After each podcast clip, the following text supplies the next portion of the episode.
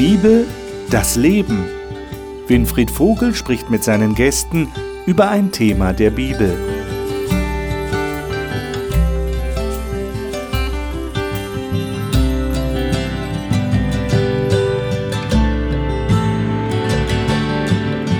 Hier sind Sie genau richtig im Studio des Hope Channel bei der Talkrunde über die Bibel. Wir studieren immer noch den Galaterbrief und kommen heute mit der heutigen Sendung zum Ende. Es ist eigentlich so eine Art Schlusswort, das der Paulus noch für die Briefempfänger in Galatien bereit hat. Im sechsten Kapitel, im letzten Kapitel dieses Briefes an die Christen in Galatien, dieser Provinz in Kleinasien. Und wir wollen einmal nachspüren, worum es dem Paulus eigentlich geht. Es klingt manches wie eine Zusammenfassung, aber da sind auch so Aphorismen, so inhaltsschwere Sätze dabei, wo man den Eindruck hat, er möchte den Galatern, den Leuten da in Galatien noch etwas ans Herz legen, was ihm sehr wichtig ist. Und da geht es eben sehr stark auch um das Thema, wie können wir auch als Christen in einer Kirchengemeinde füreinander da sein. Und generell gesprochen, wie können wir überhaupt als Menschen auch mit unseren Mitmenschen zusammen sein und für sie da sein und nicht so sehr auf uns selber schauen. Das ist ein Thema, um das wird es heute gehen und das möchte ich gerne mit den Gästen hier im Studio besprechen. Ich freue mich, dass die Gäste da sind. Ich darf sie Ihnen jetzt vorstellen. Chantal Igler kommt aus der Nähe von Stuttgart und studiert zurzeit soziale Arbeit. Sie engagiert sich als Jugendleiterin in ihrer Kirchengemeinde und sagt, sie habe Gott während eines freiwilligen sozialen Jahres in einer christlichen Gruppe noch persönlicher kennengelernt. Adelheid Ehrenholz lebt in ihrem Ruhestand an der Mosel und ist aktives Mitglied einer Freikirche. Sie sagt, bevor sie Jesus kennengelernt habe, sei ihr Leben mühsam und anstrengend gewesen, aber durch ihn habe sie eine nie gekannte Freiheit kennengelernt. Dr. Hajo Giebel lebt in der Nähe von München und ist zusammen mit seiner Frau in einer Kirchengemeinde aktiv. Die Bibel ist ihm ein unverzichtbarer Begleiter in seinem Leben geworden. Sie hilft ihm, das Ziel des ewigen Lebens nicht aus den Augen zu verlieren. Erik Hensel lebt mit seiner Frau in Augsburg und ist dort Pastor einer Freikirchengemeinde. Für ihn ist die Bibel nicht nur von beruflichem Interesse, sondern eine reichhaltige Quelle für ganz persönliche Einsichten und eine Ermutigung für alle Bereiche des Lebens. Ich habe es schon angekündigt, Galater Kapitel 6. Ich freue mich, dass ihr da seid und mit euch jetzt über diesen Abschnitt Galater 6, 1 bis 10 sprechen kann. Wir haben ja verschiedene Bibelversionen, Bibelübersetzungen hier. Ich würde dich, Chantal, bitten, du hast die Neues Leben Übersetzung dabei, dass du diese zehn Verse einmal liest. Liebe Freunde, wenn ein Mensch einer Sünde erlegen ist, dann solltet ihr, deren Leben vom Geist Gottes bestimmt ist, diesem, diesem Menschen liebevoll und in aller Demut helfen, wieder auf den rechten Weg zurückzufinden. Und pass auf, dass du nicht in dieselbe Gefahr gerätst.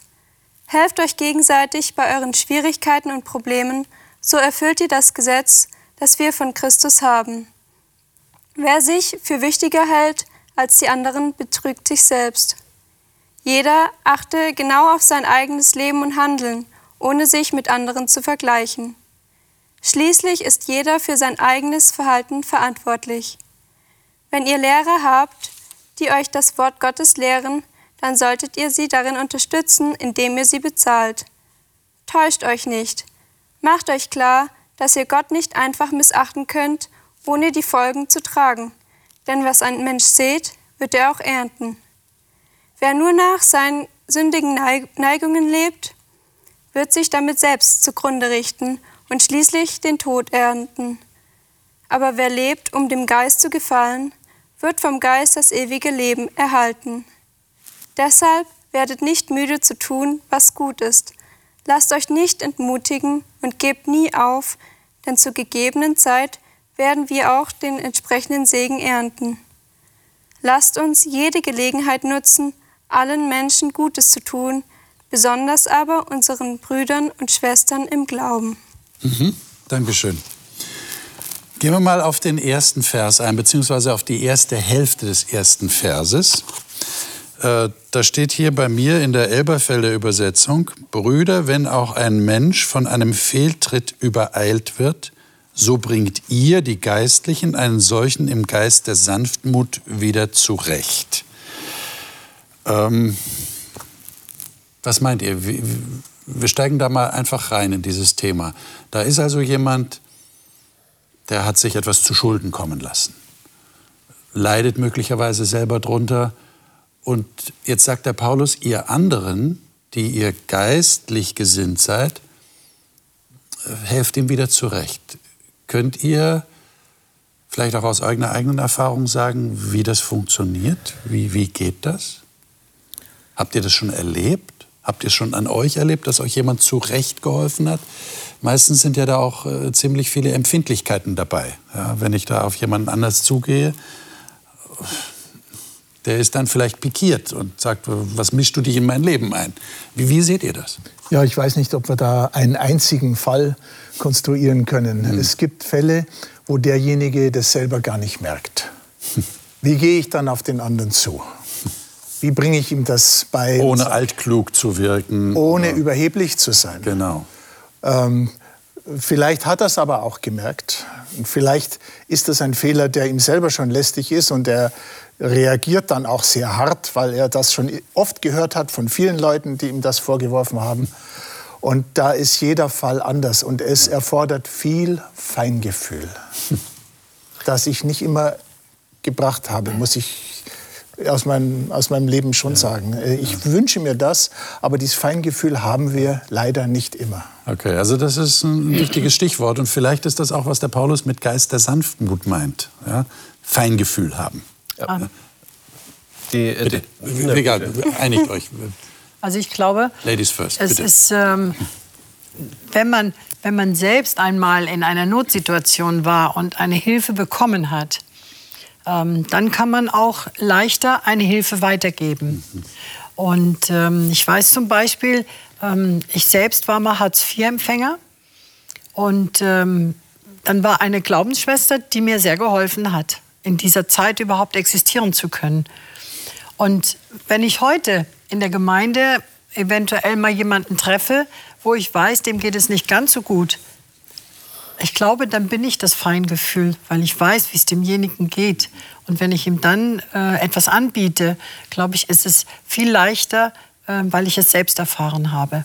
Mhm. Und das, denke ich, macht auch das Feingefühl dann in dem Moment aus. Und das würde auch äh, sich beziehen lassen auf äh, Situationen, wo jemand jetzt sich etwas hat zu Schulden kommen ja. lassen wenn ich selber weiß, wie es mir damit gegangen ist und mhm. dass ich Hilfe bekommen habe, ja. Vergebung bekommen habe für Schuld, die ich auf mich geladen habe, kann ich auch barmherziger mit dem anderen umgehen, oder? Erik. Ich finde es ja spannend, dass Paulus diejenigen hinweist, im Geist der Sanftmut zu handeln, mhm. die jemanden ansprechen sollen. Also ich möchte das mal auch so verstehen, dass wir uns mal selbst hinterfragen, was passiert denn in mir, wenn ich jemanden sehe, der angeblicherweise vom rechten Weg abkommt. Was passiert da in mir? Warum muss Paulus sagen, mach das mal bitte sanftmütig? Was passiert in mir, dass ich das nicht sanftmütig tun will? Also, welche Emotionen kommen da hoch? Warum kommt Ärger hoch? Sich also seiner selbst auch mal bewusst zu werden. Ich finde, das ist so der erste Schritt. Im späteren Verlauf kommen wir auf einiges noch zu sprechen, mhm. dass man sich da wirklich selbst immer mal hinterfragt, was fühle ich denn gerade, wo, wo stehe ich denn gerade? Und nur dann hat wahrscheinlich ein Ansprechen auch Sinn, weil sonst komme ich wirklich als der Oberwissende, der Fehlerlose und ich sag dir jetzt, wie es richtig ist und was du tun solltest. Und das wird halt auch nie gelingen.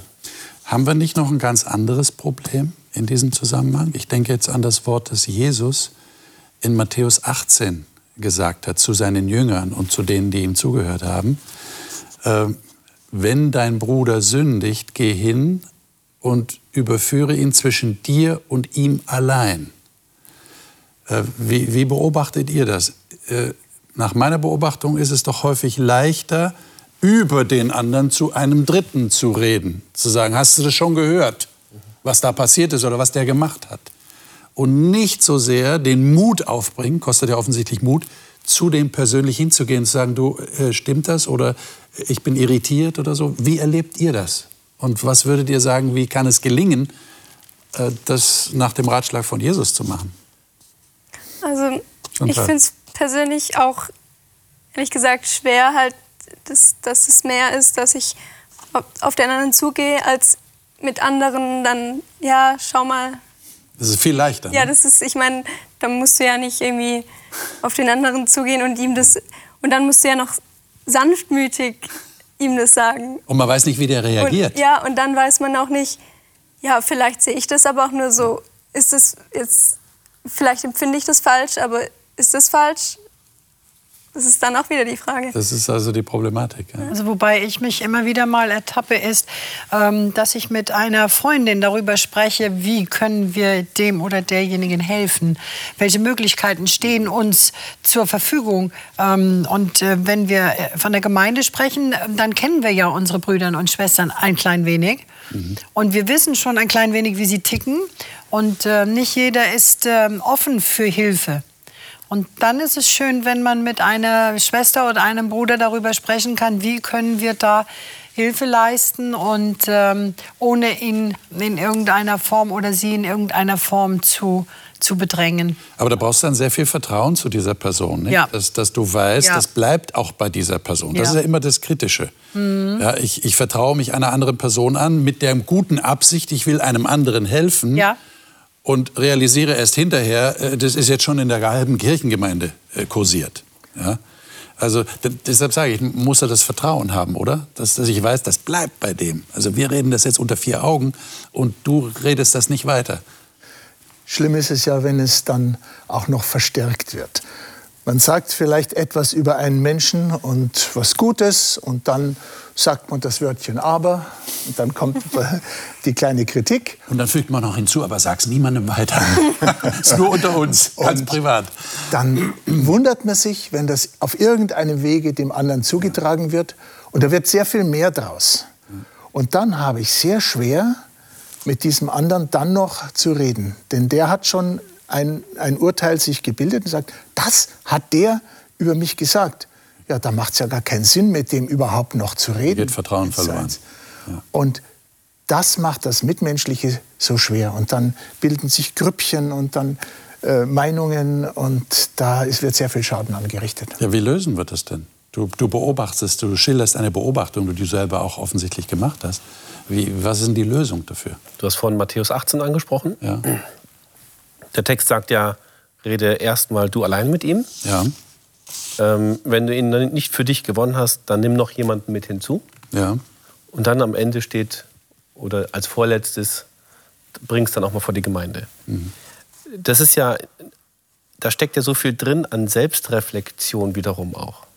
Also ich, derjenige, dem ich was sagen wollte, da steckt da ganz viel Verletzlichkeitspotenzial drin. Und selber dazu auch bereit zu sein, ist dieser Schritt, ich rede mit ihm. Aber in derselben so, so also ich nehme dich gerade mal so wahr gerade. Das macht was mit mir. Hm. Ich empfinde das so. Und ähm, was sind das auch für Dinge, die ich anspreche? Wo er sich selbst schadet oder anderen? Oder sind, oder sind das Banal, Banalitäten? Hm. Und wenn ich dann zum zweiten Schritt käme, dann wahrscheinlich auch, weil ich mit diesem zweiten auch erstmal rede und, und vielleicht auch wieder selber nicht mehr. Sehe ich das jetzt richtig oder bin ich da auf dem falschen Weg? Lass uns dann auch vielleicht mal zu zweit mit ihm reden. Also ich, ich glaube, da ist eben sehr viel Sanftmut, äh, auch Selbstkritik dabei. Und dieser Geist ist, ist ein Geist, wo, wenn ich so angesprochen würde, mich erstens selber ernst genommen fühle, nicht, nicht vertratscht und ähm, auch wo ich bereit wäre, tatsächlich über mich nachzudenken. Vielleicht haben die sogar recht ja. und nicht gleich dicht machen. Und inzwischen sollten wir ja so viel Know-how in der Kommunikation haben, dass wir wissen, wir sollten mit Ich-Botschaften arbeiten und nicht mit Du-Botschaften. Aber das haben manche irgendwie noch nicht mitgekriegt. Ne? Also und das ist, weil du gerade gesagt hast, ja, dass du sagst, äh, nehme ich das richtig wahr oder, oder ich bin irritiert oder, oder meine Gefühle äußere dem anderen gegenüber, ist ja viel leichter, als wenn ich hingehe und sage, also du machst das und das. Ja, und das ist ein Fehler. Mhm, äh, das Thema ist ja auch, ähm, wie sehr lasse ich mich auf so ein Gespräch ein, wo über jemand anders gesprochen wird? Weil ich möchte ja dem, über den gesprochen wird, dem möchte ich ja weiterhin unverhohlen ähm, ins Gesicht schauen können. Und wenn ich negativ über ihn spreche, kann ich das nicht mehr. Dann wende ich den Blick ab. Und ähm, ich neige dazu, nicht ganz so sehr höflich zu sein und zu sagen, ich finde es nicht fair, dass ihr so über jemanden sprecht, der nicht hier ist. Der kann sich nicht verteidigen. Ich würde sagen, geh zu ihm hin und äh, frage ihn selbst. Ähm, wenn du das tust, dann bist du im ersten Moment raus. Ja. Aber du merkst mit dem Laufe der Zeit, äh, merkst du dann schon, dass da ein, ein, ein Stück Wohlwollen dir entgegengebracht wird. Und vor allen Dingen, wenn ich demjenigen begegne, über den gesprochen wurde, ich kann ihm in die Augen schauen, genau. weil ich habe mir ich habe mich einfach rausgehalten. Das baut Vertrauen auf. Ja, und dann denke ich, kann derjenige auch jederzeit kommen und, und fragen, du, was kann ich tun? Also ich kenne auch Leute, die, die sich vorgenommen haben und das auch praktizieren, wenn über jemand geredet wird, mhm. zu sagen, hast du mit dem schon persönlich gesprochen? Und wer da sagt nein, dass der dann sagt, dann will ich das jetzt auch nicht hören. Das ist mutig, weil du hast recht, da grenzt man sich ein mhm. Stück weit aus. Der andere sagt, oh, kann ich mit dir nicht reden. Aber ich glaube, es schafft Vertrauen ja. auf die Länge gesehen. Ich, ich, ich habe auch einen Eindruck, dass viele Ansprachen an jemanden, der jetzt mal auf den richtigen Weg zurückgebracht werden soll, eigentlich nur das Bedürfnis hm. des Korrektors sind, dass das eigene Weltbild wieder passt. Und, und deswegen ist bei dem auch ganz viel Emotion da. Und dann kommt das eben nicht sanftmütig rüber. Und dessen muss man sich mal bewusst sein was passiert hier gerade und was spreche ich da an? Und das, muss, das kann man ja im Miteinandergespräch mal austarieren. Genau. Auch das sind ja. ganz, ganz wichtige Punkte. Wir reden gleich weiter drüber. Be bewahrt euch mal eure Beiträge auf. Ich würde gerne den, den nächsten Abschnitt noch dazu nehmen. Das ist 1b und dann 3 bis 5, weil da kommt nämlich genau das, was ihr gerade angesprochen habt. Und du vor allem, Erik, diese Selbstreflexion kommt da zum Ausdruck. Erik, kannst du es vielleicht mal lesen? 1b und dann 3 bis 5. 1b. B. Genau. Und gib dabei Acht auf dich selbst, dass du nicht auch versucht wirst. Und jetzt drei bis fünf, ja? Ja. Denn wenn jemand meint, etwas zu sein, da er doch nichts ist, so betrügt er sich selbst. Jeder aber prüfe sein eigenes Werk, und dann wird er für sich selbst den Ruhm haben und nicht für einen anderen. Denn jeder Einzelne wird seine eigene Bürde zu tragen haben. Mhm. Das letzte Mal haben wir darüber gesprochen, dass so eine Selbstreflexion notwendig ist.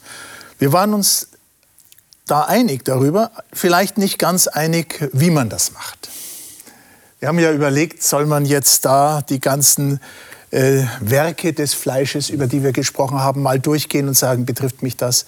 Oder soll man viel lieber die Frucht des Geistes anschauen und sagen, kann ich dann noch besser werden? Äh, Selbstreflexion ist etwas, das wichtig ist, aber mir hilft es eigentlich, ich bin jetzt 45 Jahre verheiratet, auch Fremdbild und Selbstbild ähm, in Übereinstimmung zu bringen. Meine Frau sagt mir dann schon, du, das sehe ich so und so. Das ist dann viel leichter eigentlich, als wenn jemand fremd Natürlich ist. von jemandem, mit dem du vertraut bist, da dem du auch voll vertrauen kannst. Da habe ich Vertrauen. Und das ist mir sehr wichtig, ja. dass ich da auch eine, eine Reflexion bekomme und die mein Selbstbild äh, auch ab und zu mal etwas korrigiert. Ja. Und äh, die Schlussfolgerung daraus wäre doch eigentlich, dass wir versuchen, in einer Gruppe, in einer Kirchengemeinde so viel Vertrauen zueinander aufzubauen, dass es dann tatsächlich möglich ist, auch Fremdwahrnehmung äh, zu registrieren. Und ja. dass wir das auch aussprechen dürfen. In einer guten Art und Weise. Und genau das ist mein Thema. Wie baue ich Vertrauen auf? Ja. Bestimmt nicht, indem ich mit dem einen über den anderen rede. Nein.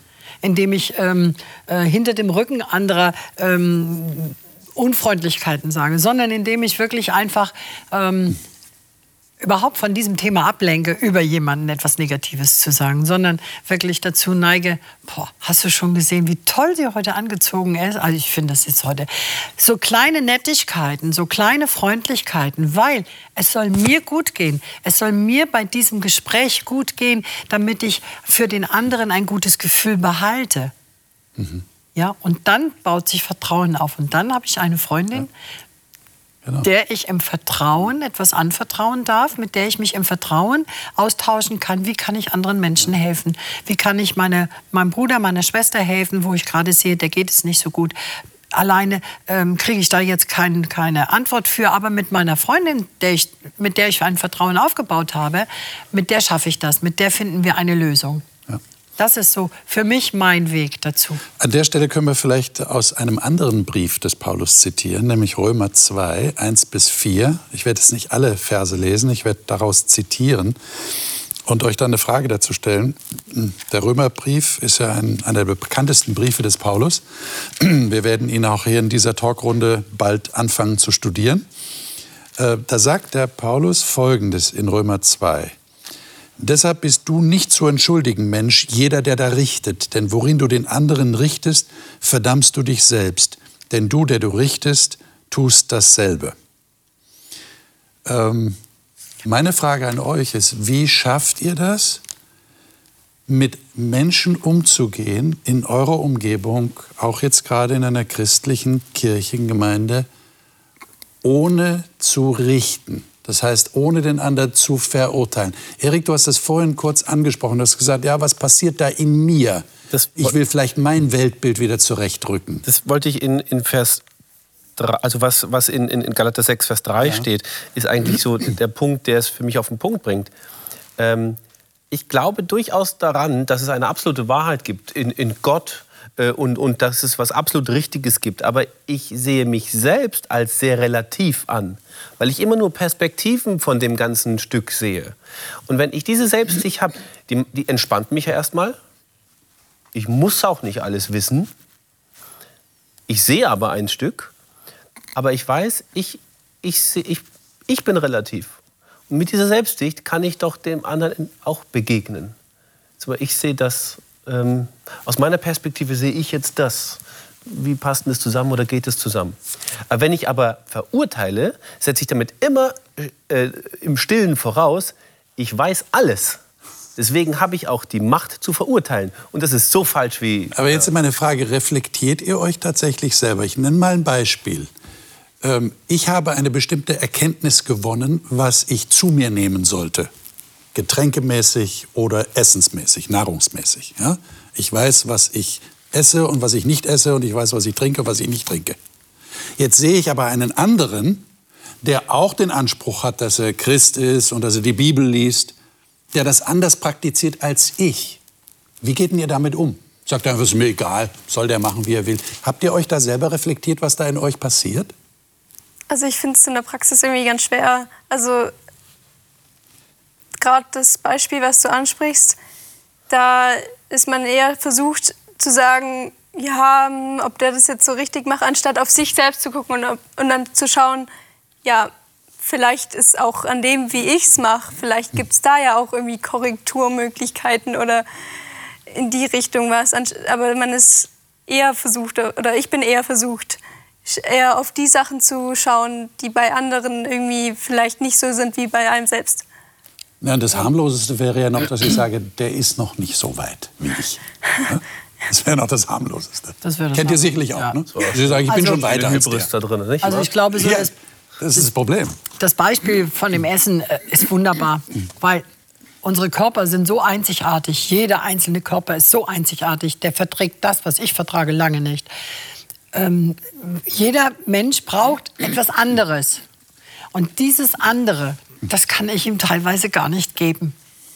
Und der eine, der ist mehr auf Sanftmut ausgelegt, der andere ist mehr auf Gehässigkeiten ausgelegt, ein anderer ist mehr auf ähm, Konfrontation ausgelegt. Ähm, aber das bin dann nicht ich. Aber ich muss mich dem ja trotzdem stellen, wenn ich in dieser Situation bin. Aber Gehässigkeit wäre nicht gut, ne? Nein, die Frage ist, wie gehe ich damit um? Ja, das ja, ist die Frage. Die Frage ist, wie gehe ich damit um? Wehre ich mich oder, oder äh, argumentiere ich dagegen oder versuche ich denjenigen sanft runterzuholen? Das ist ganz, ganz schön kompliziert, ganz schön anstrengend. Oder drehe ich mich einfach um und gehe weg und lasse ihn darin alleine? Ja, ja. ja? eben, das ist der? Punkt. Und wie komme ich dazu, dass ich ihn nicht richte, obwohl genau. ich schon klar sehe, genau ähm, da ist vielleicht noch äh, Verbesserungsbedarf. Bei dem Beispiel, was du genannt hast, sage ich mir als erstes, das Reich Gottes ist nicht Essen und Trinken. Ja, gut. Ähm, Ein gutes Argument. Das Zweite ist aber, ich habe einen bestimmten Lebensstil, ja. den die Bibel mir auch sagt. Der umfasst aber nicht nur Essen und Trinken. Aber da gibt es Regeln, gibt es wunderbare Regeln. Und Äh, ich sage vielleicht dem anderen, ich mache das so, mir tut das gut. Ähm, du kannst es für dich selber ausprobieren. Wenn es nicht dein Ding ist, das Reich Gottes ist nicht Essen und Trinken. Mhm. Und äh, so kann ich vielleicht auch mit dem anderen großzügiger umgehen. Okay, und ich weiß auch Leute, die fünf Jahre später mir gesagt haben, was du damals gesagt hast, das habe ich jetzt umgesetzt. Also irgendwie. Äh. also ich, wäre, ich würde halt. Aber das war ein wichtiger Stichpunkt. Ich möchte es nur äh, festhalten: Großzügigkeit in diesem Zusammenhang. Ja? Mhm. Bitte. Mein, was spreche ich denn überhaupt an, wenn ich mich schon in der Position sehe, jemanden auf was ansprechen zu wollen? Ja? Was, was spreche ich denn an? Also ich möchte doch eigentlich dann eigentlich nur Dinge ansprechen, die vielleicht das Miteinander in irgendeiner Form beeinflussen. Und wahrscheinlich wird es nach meiner Deutung das negativ beeinflussen, das, das Miteinander. Ja, dann wäre es ein Anlass, es anzusprechen. Aber wenn es was extrem Privates ist, ich jetzt aber mitbekomme, dass der was macht, was ich für schlecht halte, dann weiß ich nicht, ob, ob das meine Aufgabe ist, zu sagen, was du bei dir im ganz Privaten machst, ist falsch. Das solltest du anders machen. Ich meine, äh, wenn er sich nicht selbst damit schadet, wenn er keinen anderen damit schadet, dann muss ich aber jetzt aber doch eine da, gewisse Freiheit lassen. Du bist aber doch jetzt in deiner Position als Und, Pastor. Wollte ich gerade sagen. Und da bist ja. du manchmal gefordert äh, zu richten. Ja? Also schon auch mal zu sagen, ähm, das, das kann ich eigentlich nicht so als Norm für meine Gemeinde ansehen. Und da müsste ich mit dem vielleicht mal reden. Ich weiß nicht, ob du als Pastor das immer einfach so laufen lassen kannst. Und wenn jemand in der Verantwortung steht für die Gemeinde, hat er doch auch einen inneren Drang, obwohl es ihm gar nicht Spaß macht. Am liebsten würde er es dann äh, so ignorieren. Aber irgendwo gibt es doch auch eine Verantwortung. Also Erik kann sich jetzt mal ja? verteidigen, dass er nicht alles laufen lässt. das ist keine Verteidigungsrede. Aber ähm, also ich persönlich für meine Kirchengemeinden möchte eher dafür sorgen, dass das, was Paulus in Galater in den ersten sechs, in den ersten Versen sagt, irgendwie dass ich das selber äh, ähm, praktiziere und vielleicht die Werte weitergebe, dass wir das als Gemeinde machen. Äh, denn angesprochen werden schon alle irgendwie durcheinander auf die guten und schlechten Arten und Weisen. Aber ich möchte, also ich, ich fühle mich nicht als Polizist, du? als Überwacher, als jemand, der, äh, also ich richte eben nicht. Also ich möchte ganz bewusst nicht richten. Ich möchte verstehen. Ich möchte nachfragen und mal mich in seine Position setzen. Und dann kann man gemeinsam auf ein Ergebnis kommen. Aber ich möchte bewusst nicht richten. Und bevor ich jemanden anspreche wegen irgendwas, da zögere ich wirklich extrem lange, weil ich glaube nicht, dass das automatisch alles, was da passiert, negative Auswirkungen hat für die ganze Und vielleicht würde es auch helfen, in diesem Moment, an diesem Punkt, das größere Bild zu sehen. Ja. Das ist ja die Aufgabe eines Pastors, wenn wir das Wort nehmen, von der Bedeutung des Wortes her, der Hirte der Gemeinde, ja, lateinisch Pastor. Der, der, der ist nicht der, der Hütehund, ja, der ja. die Schafe zusammentreibt und schaut, dass sie alle im richtigen Weg sind, sondern er geht voraus, oder? Er gibt Orientierung. Würde ich, würde ich richten, dann hätte ich nicht den, also dann würden mir meine Kirchenmitglieder auch nicht vertrauen, sich vielleicht mal zu öffnen, wenn sie sagen, boah, jetzt habe ich aber so etwas Privates bei mir erlebt, das kann ich nicht privat lassen, ich möchte es mal sagen. Mhm. Wenn die wüssten, der Erik richtet gleich, dann werden die aber auch auf keinen Fall zu mir kommen. Also für mich ist ein Pastor ein, ein Stoßdämpfer. Ein Stoßdämpfer. Ein Stoßdämpfer. Okay. Ähm, also äh, mein Pastor, der steht ja irgendwann plötzlich mal vor der Tür und dann, oh, hallo, das passt ja gut. Und dann sprudelt auch schon der ganze Frust aus mir raus, weil den hat, glaube ich, jeder Christ. Glaube ich jedenfalls. Da ist Frust über den einen oder den anderen und ich kann mit niemandem darüber sprechen. Aber mein Pastor, wenn der kommt, dem kann ich schon alles erzählen. Stoßdämpfer ist ein toller Ausdruck. Und er ist, und er ist, er holt mich sofort runter. Okay. Ja, er holt mich sofort runter und ähm, gibt mir sanfte Worte, gibt mir liebevolles Verständnis. Ja was ich verloren habe in diesem Denken, in dem ich mich mittlerweile gefangen fühle. Und der kommt immer zum richtigen Zeitpunkt. Okay. Der kommt immer im richtigen Moment, ja, um mich da wirklich in mein liebevolles Denken wieder zurückzubringen. Und da möchte ich noch mal hinzufügen, ja, ähm, äh, natürlich habe ich eine Meinung und ich denke, das könnte richtig sein und das ist wahrscheinlich eher falsch, falscher. Aber ich glaube, dass Veränderung in einem Menschen, mir eingeschlossen, nur stattfinden kann in einem Rahmen der Annahme. Mhm. Und angenommen sein ist das Gegenteil von Verurteilung. Mhm. An, also Annahme heißt, ich nehme alles an, auch das Schlechte. Und erst in diesem Rahmen des Angenommenseins, des Ich bin da, ich werde akzeptiert, da will da, da, erst gibt es die Fruchtbarkeit, sich verändern zu können. So könnte, Und nur das, nur so möchte ich eigentlich So meinen. könnte äh, vielleicht Jesus uns ein Beispiel sein. Wie ist er umgegangen mit Menschen, die daneben lagen? Also da gab es den Zachäus, der auf den Baum geklettert ist und der hat schon auch betrogen. Äh, und Jesus sagt zu ihm, ich muss heute in dein Haus einkehren.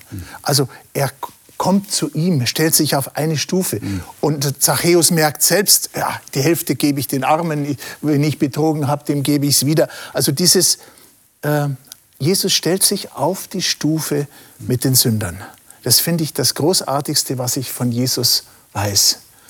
Und er beschönigt nicht die Dinge. Wenn ich denke, die Ehebrecherin wird vor ihn geschleppt, äh, da, sie ist ertappt worden, das hat sie gemacht und Jesus schreibt in den Sand, bringt da Ruhe rein, die Leute kommen ins Überlegen, bin ich denn selber vielleicht auch besser? Jesus verurteilt an keiner Stelle niemanden. er verurteilt nicht, äh, aber er, er, sagt dann, er, sagt, er beschönigt das auch nicht. Er sagt, äh, wo sind sie geblieben, die dich verurteilen? Äh, sind alle gegangen. Ja. Dann sagt er, und dann verurteile ich dich auch nicht. Ja. Und geh hin und sündige nicht mehr. Also er sagt nicht, das war in Ordnung, was du gemacht hast. Ja, aber dieses liebevolle Umgehen, das wünsche ich mir, dass wir das, das miteinander können. Tolles Vorbild. Genau. Sanftmut. Mhm. Äh, ich würde euch äh, einladen, jetzt mal den Vers 2 zu lesen. Und äh, Chantal, darf ich dich bitten, du hast es ja schon mhm. vorgelesen, vielleicht liest du es nochmal und wir lesen es im Zusammenhang 2 bis 5. Dann haben wir das nochmal als ganzen Absatz. Aber es kommt uns auf den Vers 2 an, den wir bisher ja ausgelassen hatten.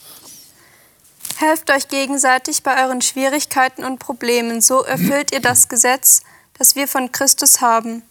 Wer sich für wichtiger hält als die anderen, betrügt sich selbst. Jeder achte genau auf sein eigenes Leben und Handeln, ohne sich mit anderen zu vergleichen. Schließlich ist jeder für sein eigenes Verhalten verantwortlich. Mhm. Ähm, also in der Elberfelder stehen, ich glaube in Luther ist es ähnlich, einer trage des anderen Last oder Lasten. Lasten. Und so werdet ihr das Gesetz des Christus erfüllen. Ähm, lasst uns da noch mal drauf zu sprechen kommen, denn wir haben ja jetzt die ganze Zeit beim Galaterbrief über das Gesetz gesprochen, die Leute, die unter dem Gesetz sind oder sich da fühlen. Und jetzt redet er vom Gesetz des Christus. Und die Erfüllung dieses Gesetzes des Christus besteht darin, die Lasten des anderen zu tragen. Könnt ihr mir beschreiben, was das heißt, was ja. das ist? Also Alle. du gehst raus und du möchtest jemandem helfen ja. und keiner ist da. Ist, dir das, ist euch das schon mal passiert? Ich möchte helfen. Ich möchte die Lasten der anderen tragen, aber es ist keiner da. Irgendwie laufen die alle weg von mir. Ja? Das heißt, die wollen sich nicht helfen lassen. Die wollen ihre eigene Last tragen. Genau. Genau, der Mensch will sich nicht helfen lassen und immer wieder und dann ähm, gibt es so Situationen, wo ich sage, du, ich würde dir gerne helfen. Nee, nee, nee, ich brauche keine Hilfe. Nee, ist alles schon gut. Und dann sage ich immer, was machen wir eigentlich? Wir, wir sind alles nur Helfer.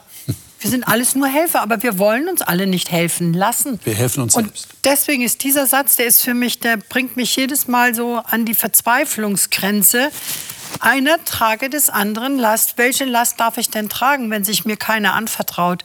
Wenn mir keiner seine Last gibt, damit ich tragen helfen kann? Ist ja? das nicht vielleicht ein Schutzmechanismus dieser Menschen?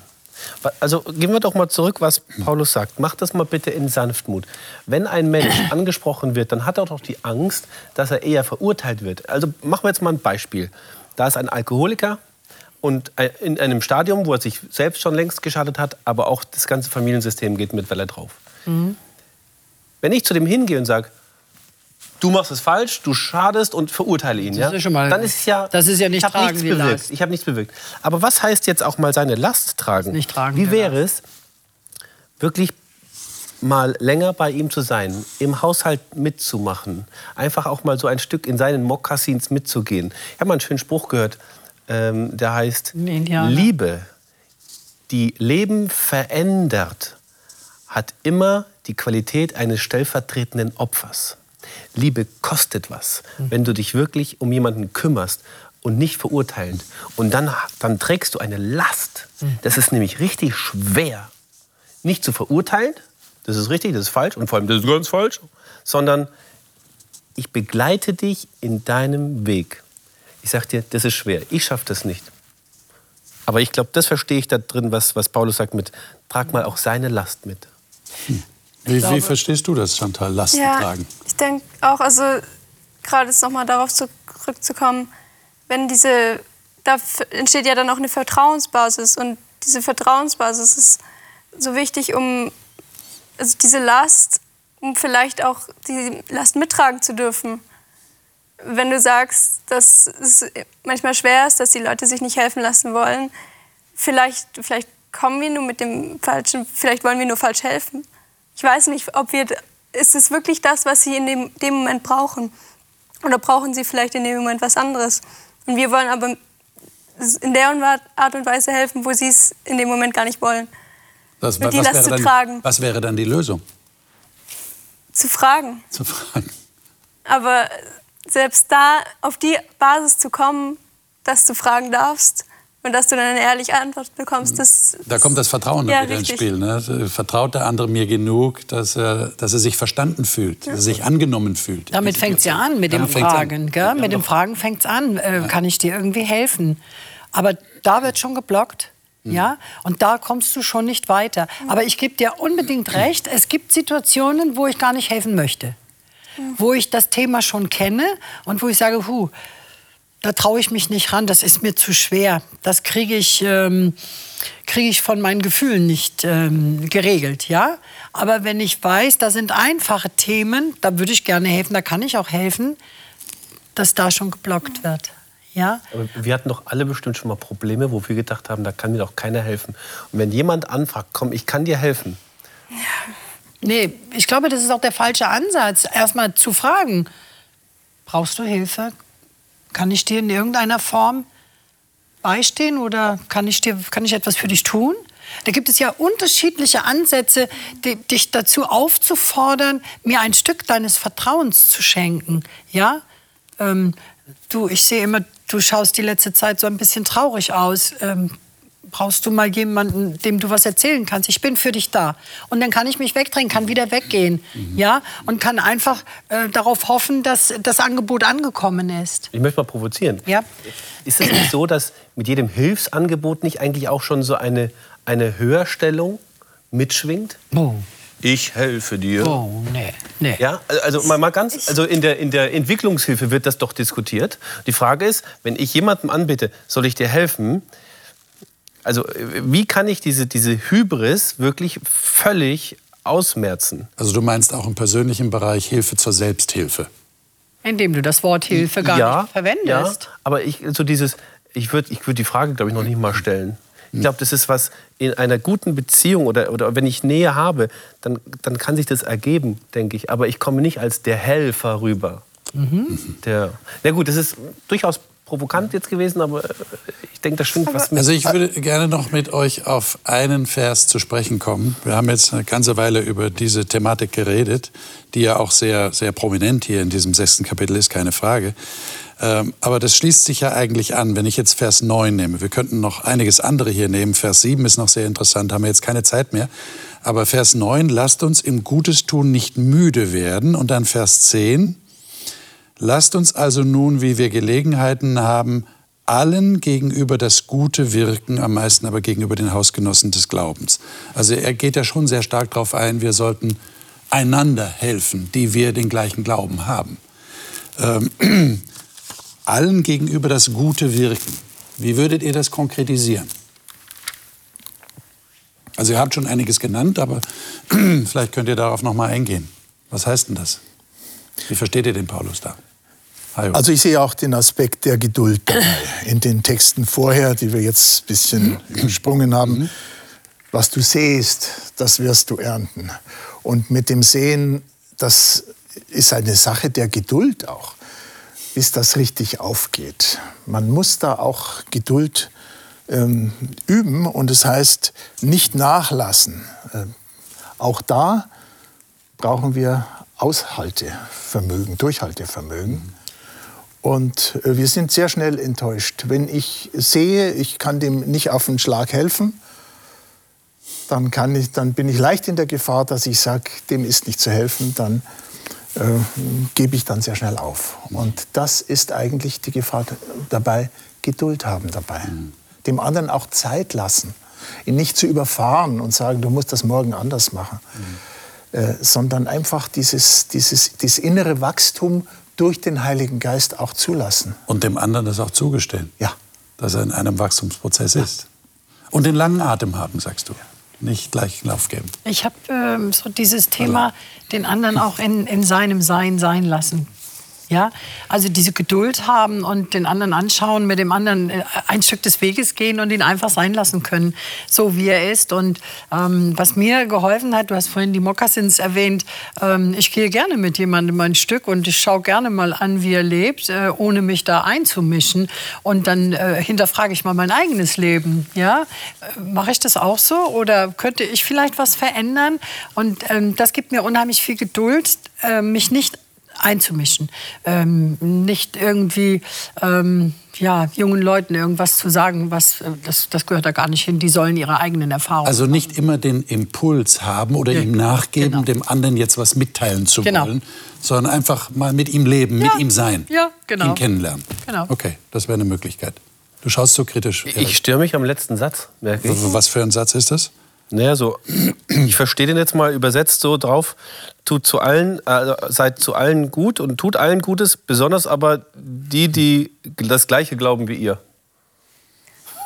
da denke ich mir so. Hm. Ja, ich habe mich auch gefragt, warum, warum schreibt Paulus, Paulus eben das? Also ich möchte ich eigentlich meine, warum, Unterschied machen. warum macht er da diesen Zusatz? Also ich verstehe das noch gar nicht so richtig. Also du würdest es gerne erweitern wollen und sagen, Paulus, nee, also es gibt keinen Unterschied. Warum nicht die ganze Welt? Zu allen möchte ich gleich gut sein. Wahrscheinlich, also ich könnte es mir vielleicht so hinbiegen, äh, dass ich einfach dadurch, dass ich in einer Kirchengemeinde mit Leuten, die meinen Glauben teilen, mhm. öfters bin und mit denen öfters Kontakt habe, dass da die Wahrscheinlichkeit viel höher ist, dass ich da auch in die, in die Aktivität komme. Und es könnte ja auch sein, dass äh, es gerade da besonders heikel ist, ja, da besonders schwierig besonders. ist. Genau, genau. Weil da bin ich mit Leuten zusammen, die ich meine zu kennen und wo manchmal auch auch Barrieren vielleicht, gesunde Barrieren des Respekts fallen.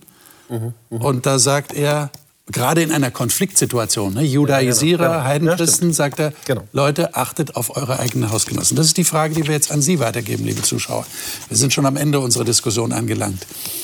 Äh, wie, wie, wie sehen Sie das? Äh, Gutes tun, Lasten des anderen tragen, sich helfen lassen, bereit sein, dem anderen zu helfen, ihn sein zu lassen, großzügig mit ihm umgehen, ihm Wachstumspotenzial zuzuschreiben, sich selber zu reflektieren. Ich glaube, das ist wirklich ganz wichtig für Christen, eine tägliche Aufgabe, das zu praktizieren. Wie, wie nehme ich mich selber wahr? Wie nimmt Gott mich wahr? Und wie nimmt Gott die andere Person wahr? Und ihn dann versuchen, mit den Augen Gottes zu sehen. Wäre das eine Möglichkeit? Ich hoffe, Sie haben wirklich, wie immer sage ich das, ich hoffe, Sie haben jemanden, mit dem Sie das diskutieren können. Denn durch den gemeinsamen Austausch wird manches klarer. Und dann kann man sich vielleicht auch einer Fremdwahrnehmung bedienen, die hilfreich ist für das eigene Wachstum. Das nächste Mal werden wir dann das Studium des Galaterbriefes abschließen unter dem Thema Das Einzige, was zählt. Da kommt der Paulus noch mal zu einem Schlusswort. Und das wollen wir studieren und das sollten Sie auf keinen Fall verpassen. Bis dahin Gottes Segen. Wir freuen uns, wenn Sie wieder einschalten.